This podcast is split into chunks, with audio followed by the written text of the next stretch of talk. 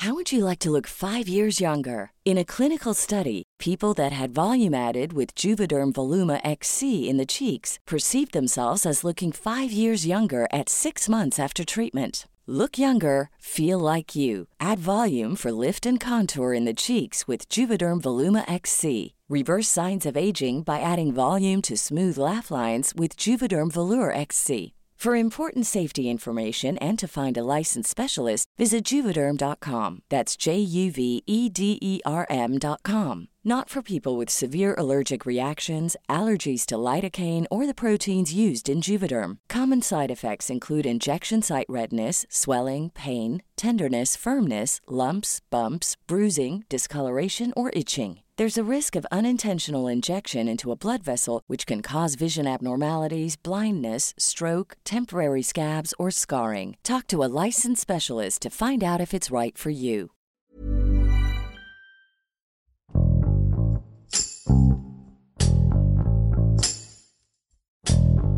Recientemente el gobierno encabezado por la 4T dio a conocer en la publicación del Programa Nacional de Infraestructura de la Calidad 2023 una lista de 65 normas oficiales mexicanas a ser canceladas, entre las que se encuentran 35 del sector salud, lo que ha encendido preocupaciones entre el gremio médico.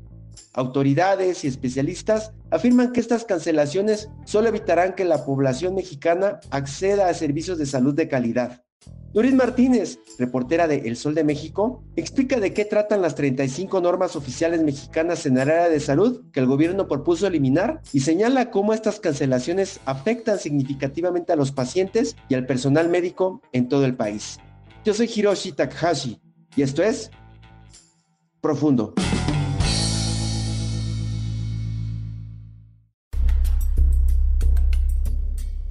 Bueno, pues empecemos por qué son las normas oficiales mexicanas. Estas son, en realidad, son reglas, eh, criterios que establecen denominaciones para bienes, productos, procesos e incluso servicios en toda la prestación y en toda la gama del desarrollo económico y social en nuestro país. Estas normas se crearon en torno a la creación y firma del Tratado de Libre Comercio por allá por 1994. Estas normas están reguladas por la Ley Federal sobre Metrología y Normalización que lleva la Secretaría de Economía. Eh, dentro del sistema de salud, lo que tenemos es una amplia gama de normas que regulan la práctica médica en determinadas enfermedades o padecimientos, incluso en la protección de servicios de salud, como podrían ser los servicios de protección a la salud a la niñez. En términos generales, pues existen normas mexicanas en muchos campos de las actividades en nuestro país, por ejemplo, Creo que la más conocida es la de denominación de origen, la de las prácticas comerciales, la de la, la regulación energética,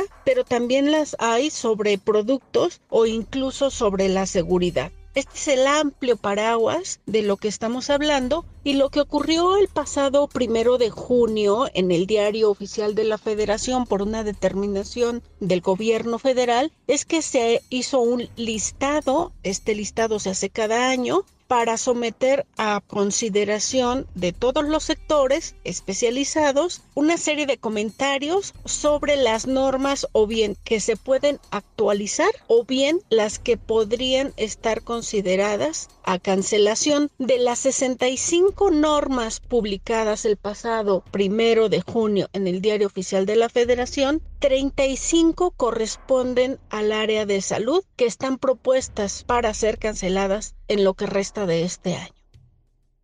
Bueno, estas normas, como bien decíamos, están dedicadas a promover y establecer reglas, criterios de excelencia, de calidad, de atención mínima sobre los servicios que ofrece el sistema de salud en México, pero también, digamos, como para poner un acento en cómo se tienen que atender diferentes padecimientos. Por ejemplo, dentro de estas 35 normas propuestas para ser canceladas, el gobierno federal enlistó aquí la del cáncer cervicouterino, el cáncer de mama, el cáncer de próstata, la salud bucal, la diabetes mellitus, el sobrepeso y la obesidad, también la que tiene que ver con las picaduras de alacranes y otra norma que recientemente había sido pues muy socorrida por el impacto que tiene es el de la atención y vigilancia a que se cumplan las normas de quienes usan una motocicleta en la vía pública.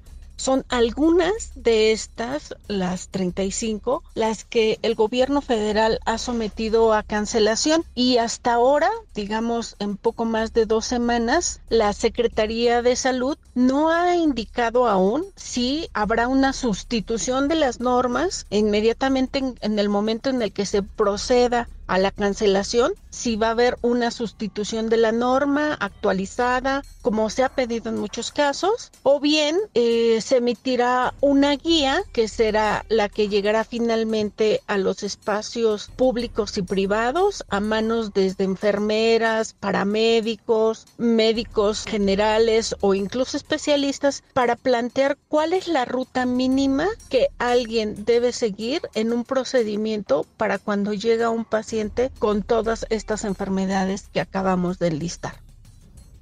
Según organizaciones de activistas, abogados especializados en temas de protección de la salud e incluso pues médicos, exfuncionarios de la propia Secretaría de Salud, como lo es el doctor Alejandro Macías, con quien pudimos platicar en días pasados, lo que nos dice es quiénes serán afectados todo aquel mexicano que sea usuario de un sistema de salud en México. Es decir, 127 millones de personas, ya sea que se atiendan en el servicio público o en el servicio privado, en los hospitales de la red eh, particular en nuestro país, incluso desde los más grandes hasta los más pequeños. Son todos ellos. ¿Por qué son afectados? Pues porque en el momento en el que ya no hay un documento legal autorizado, digamos, de manera eh, jurídica que plantea cómo debe ser ingresado el paciente a un centro o unidad o clínica o hospital. ¿Cuál es el procedimiento que se debe seguir para diagnosticarle una enfermedad o un padecimiento? ¿Qué herramientas se utilizan para diagnosticar a esa persona? Es decir, por ejemplo, si ponemos el caso de una mujer que se sospecha tiene cáncer de mama,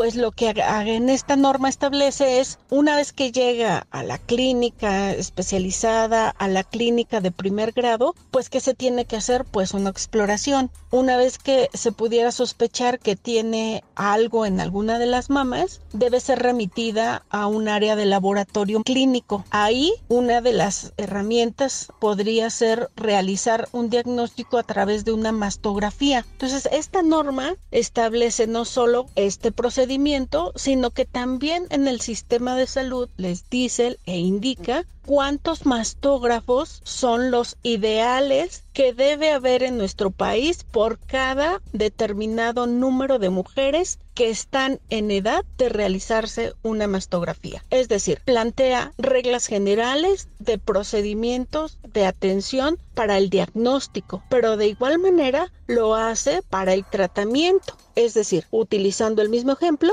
lo que tendríamos es esta mujer, una vez que fuera diagnosticada, tendría el médico la certeza de cuál es el siguiente paso a dar. Es decir, una operación, una biopsia, qué es lo que enseguida tendría que realizar. Eh, establecer el protocolo para el tratamiento, cuántas quimioterapias, cuántas radiaciones, en qué tiempo, es decir, es una guía general para el médico porque debemos también puntualizar estas normas las elaboran grupos de especialistas, colegios, escuelas, facultades, eh, médicos de larga trayectoria, son quienes se reúnen junto al gobierno federal y ellos definían qué es lo que se tenía que incorporar o no en estas normas. Pero lo mismo da, por ejemplo, si usamos este mismo ejemplo que utilizábamos, pero en el cáncer cervicouterino, la norma oficial mexicana recientemente incorporó la posibilidad en un proyecto que se ha elaborado entre todos estos expertos, se incorporó la posibilidad de que las mujeres diagnosticadas con cáncer cervicouterino podrían usar o tener acceso a la vacuna del virus del papiloma humano como medida de tratamiento.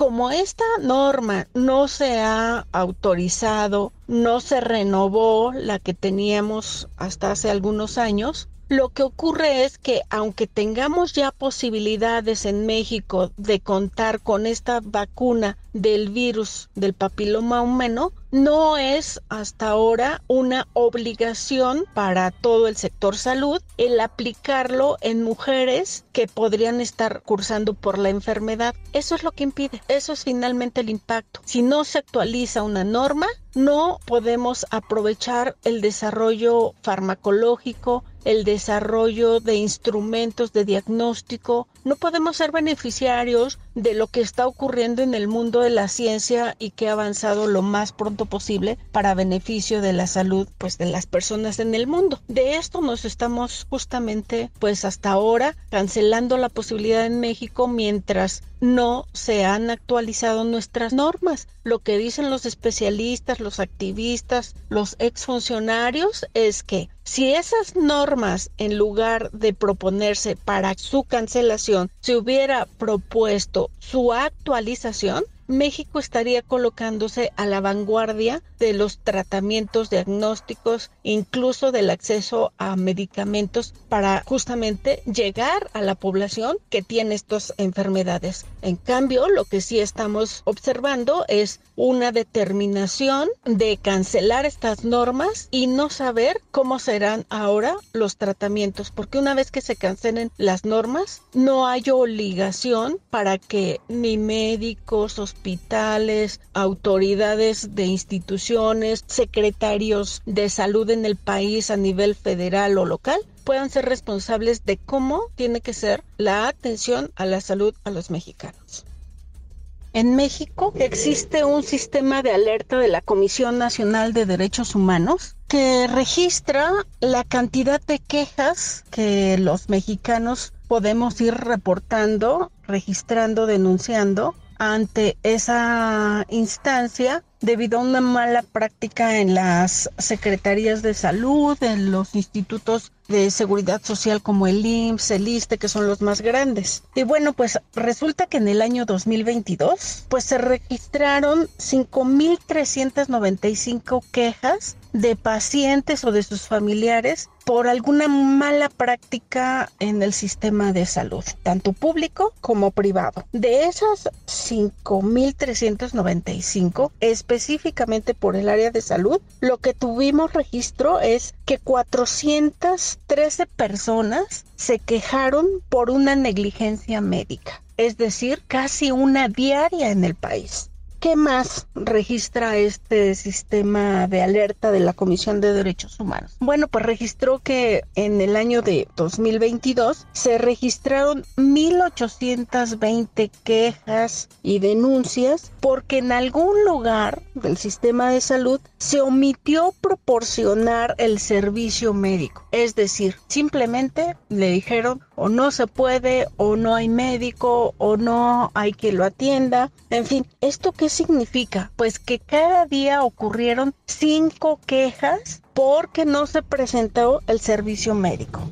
De este nivel es de lo que estamos hablando cuando tenemos que regresar y supervisar si en realidad contamos con servicios de calidad o simple y sencillamente como en, en, el último caso que mencionábamos, hay una situación en donde se ofrece el servicio, no tenemos lo básico. Por entidades, ¿cuáles son las entidades que presentan el mayor número de quejas? Sin lugar a dudas, los especialistas dicen pues son aquellas localidades en donde los, las personas están más informadas y tienen acceso a la denuncia. Por eso la lista la encabeza la Ciudad de México, el Estado de México, Jalisco, Veracruz y Sonora. Estas son las cinco entidades que tienen el top de quejas por una mala práctica en el sistema de salud.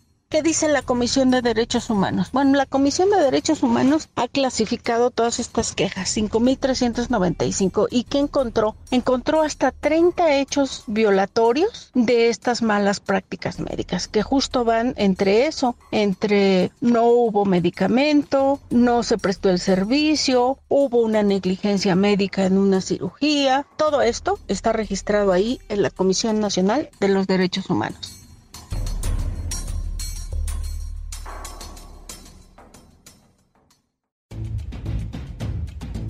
Lo que hicimos con la propuesta del gobierno federal sobre el listado de las 35 normas relacionadas con la salud propuestas para su cancelación, ¿qué encontramos ahí? Encontramos que 16 de esas normas fueron creadas o actualizadas durante la gestión del priista Enrique Peña Nieto otras 15 durante la gestión del panista Felipe Calderón y las cuatro restantes fueron creadas, dos durante el gobierno del priista Ernesto Cedillo y dos más durante la administración del priista Carlos Salinas de Gortari. Así están hoy más o menos las iniciativas de normas por cancelar que ha propuesto la Secretaría de Salud. También les podemos decir que no todos son malas noticias de este paquete de normas que se incluyó ahí en este diario oficial de la Federación por parte de la Secretaría de Salud para su revisión, cancelación o actualización, existe una actualización a la norma relacionada con la prevención, diagnóstico y tratamiento para el VIH. Esa sí es una buena noticia, porque resulta que en nuestro país en los últimos años el número de contagios ha ido creciendo y frente a esta situación lo que lograron justo los activistas y los expertos médicos en esta área es que se incorporaban nuevas alternativas que tienen mucho que ver con la protección de datos personales. ¿Cuáles son todos de los temas que vienen en esta norma? Uno es que ahora el sistema público y privado deberá crear, gestionar nuevas herramientas telefónicas, digitales, aprovechar toda la nueva tecnología de comunicación para brindar asesoría a las personas que consideren que están en riesgo de mm, una exposición al virus o bien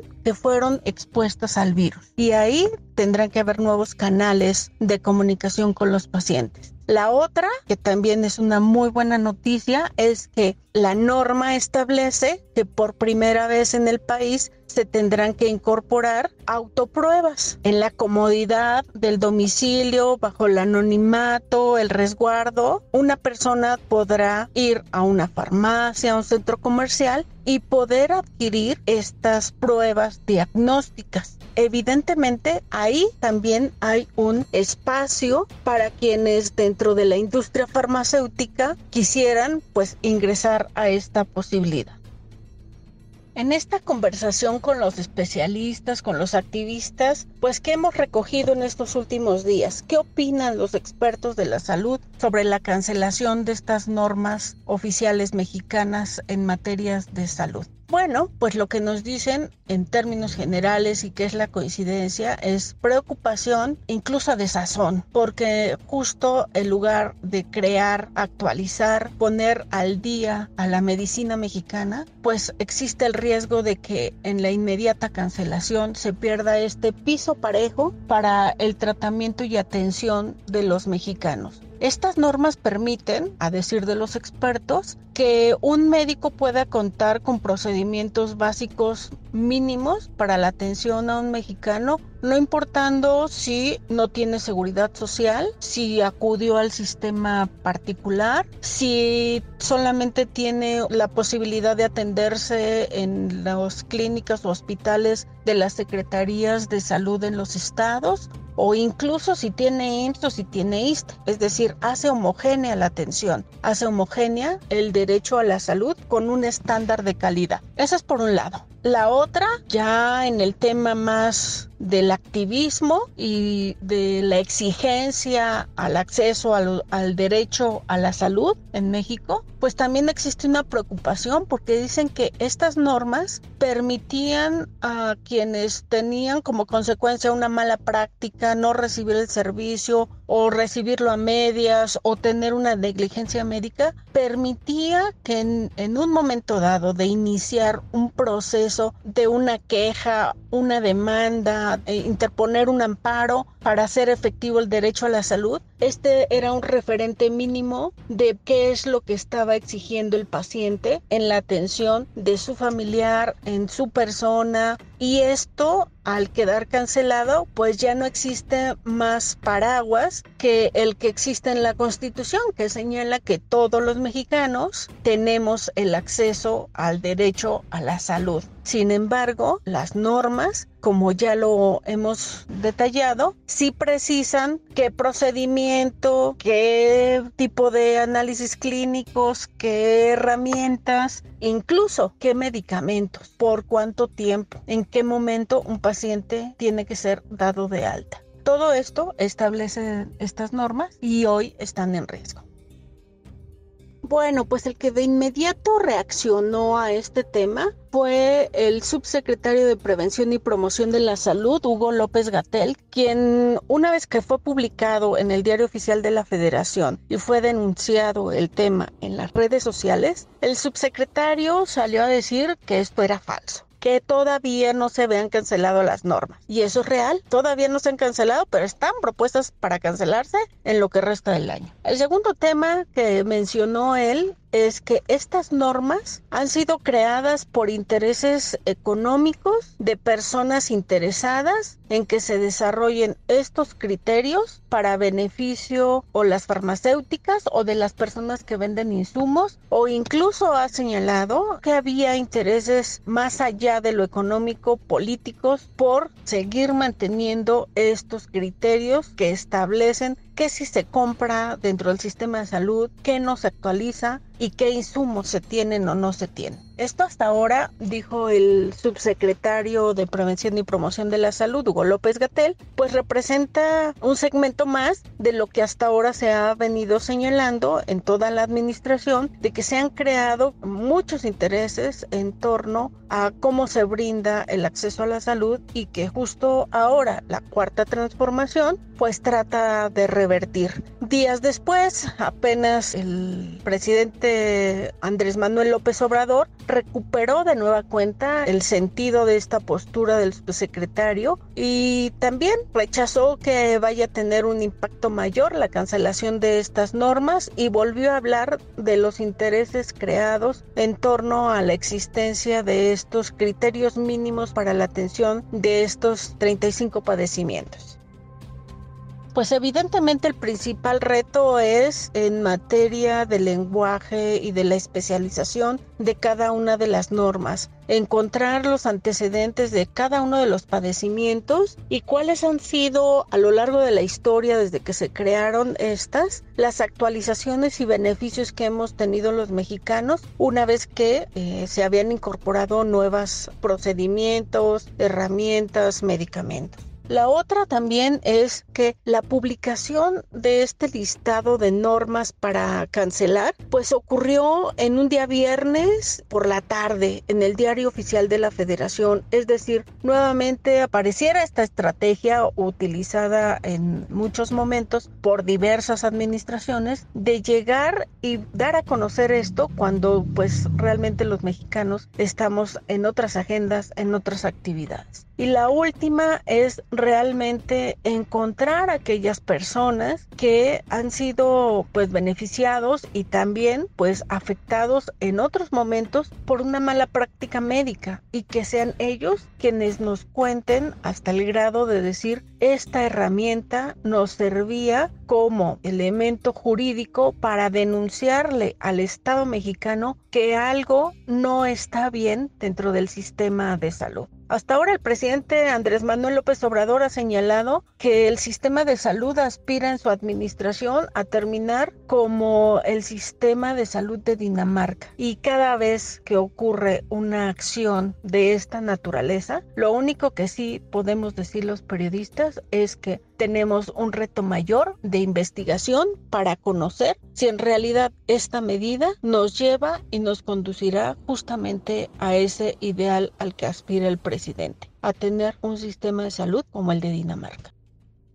Y bueno, pues después de todo esto que les hemos relatado, pues cuál sería el panorama futuro que se ve en esta situación. Hasta ahora, el resultado y el panorama lo que se advierte por venir no es nada optimista. La verdad es que la autoridad ha cerrado la posibilidad de iniciar un diálogo, mucho menos un debate sobre si sí habrá nuevas normas actualizadas, habrá una guía, habrá un lineamiento que sustituya. Hasta ahora ha guardado silencio, salvo estas dos declaraciones, negando el impacto de lo que esta cancelación representa en el sistema de salud. ¿Qué podemos advertir? Pues la verdad es que no es nada esperanzador lo que podría ocurrir en nuestro país porque ahora sí habría todas las excusas para que no se brindaran los servicios que cada uno de nosotros estaría demandando al momento de acudir a una clínica, a un centro de salud o incluso con mayor gravedad a un hospital.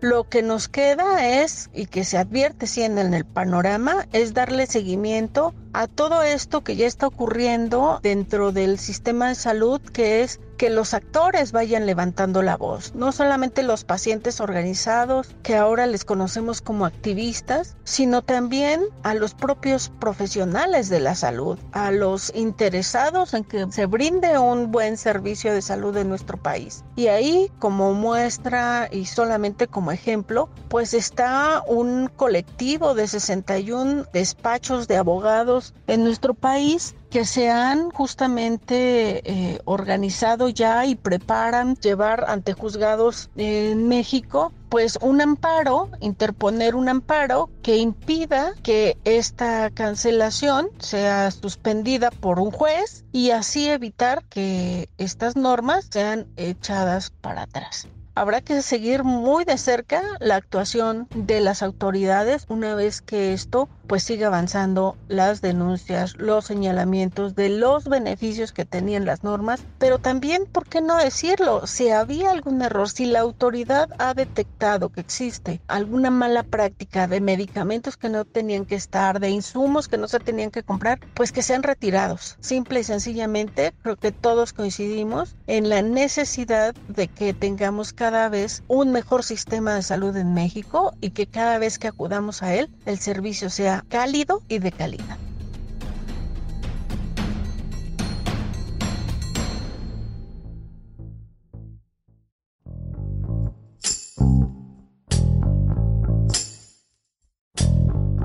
Escuchamos a Nurit Martínez desde la Ciudad de México, que dio a conocer cuántas quejas en la atención de salud hubo en el 2022 y cuáles fueron los estados con el mayor número de quejas según el sistema de alerta de la Comisión Nacional de Derechos Humanos. Sin lugar a dudas, la anulación de estas normas da pie a que las denuncias y quejas en contra de las autoridades sanitarias se reduzcan considerablemente, así como podría ocasionar que millones de mexicanos queden en total incertidumbre respecto a diagnósticos y tratamientos médicos.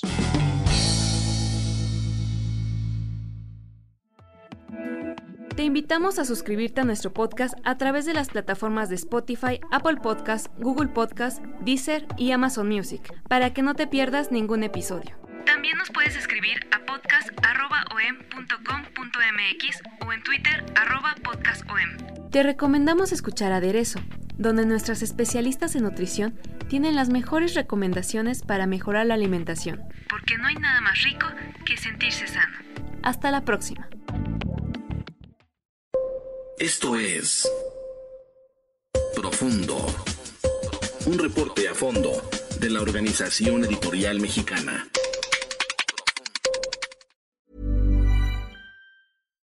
If you're looking for plump lips that last, you need to know about Juvederm lip fillers. With Juvederm Volbella XC and Juvederm Ultra XC, your lip look, whether it's subtle or bold, can last up to one full year with optimal treatment and no additional maintenance. Find a licensed specialist and see if it's right for you at juvederm.com today. That's J U V E D E R M.com. Add fullness to lips in adults over 21 with Juvederm Volbella XC or Juvederm Ultra XC. Do not use if you have severe allergies or a history of severe allergic reactions, or if you're allergic to lidocaine or the proteins used in Juvederm. Tell your doctor if you have a history of scarring or taking medicines that decrease the body's immune response or that can prolong bleeding. Common side effects include injection site redness, swelling, pain, tenderness, firmness, lumps, bumps, bruising, discoloration, or itching. As with all fillers, there's a rare risk of unintentional injection into a blood vessel, which can cause vision abnormalities, blindness, stroke, temporary scabs, or scarring.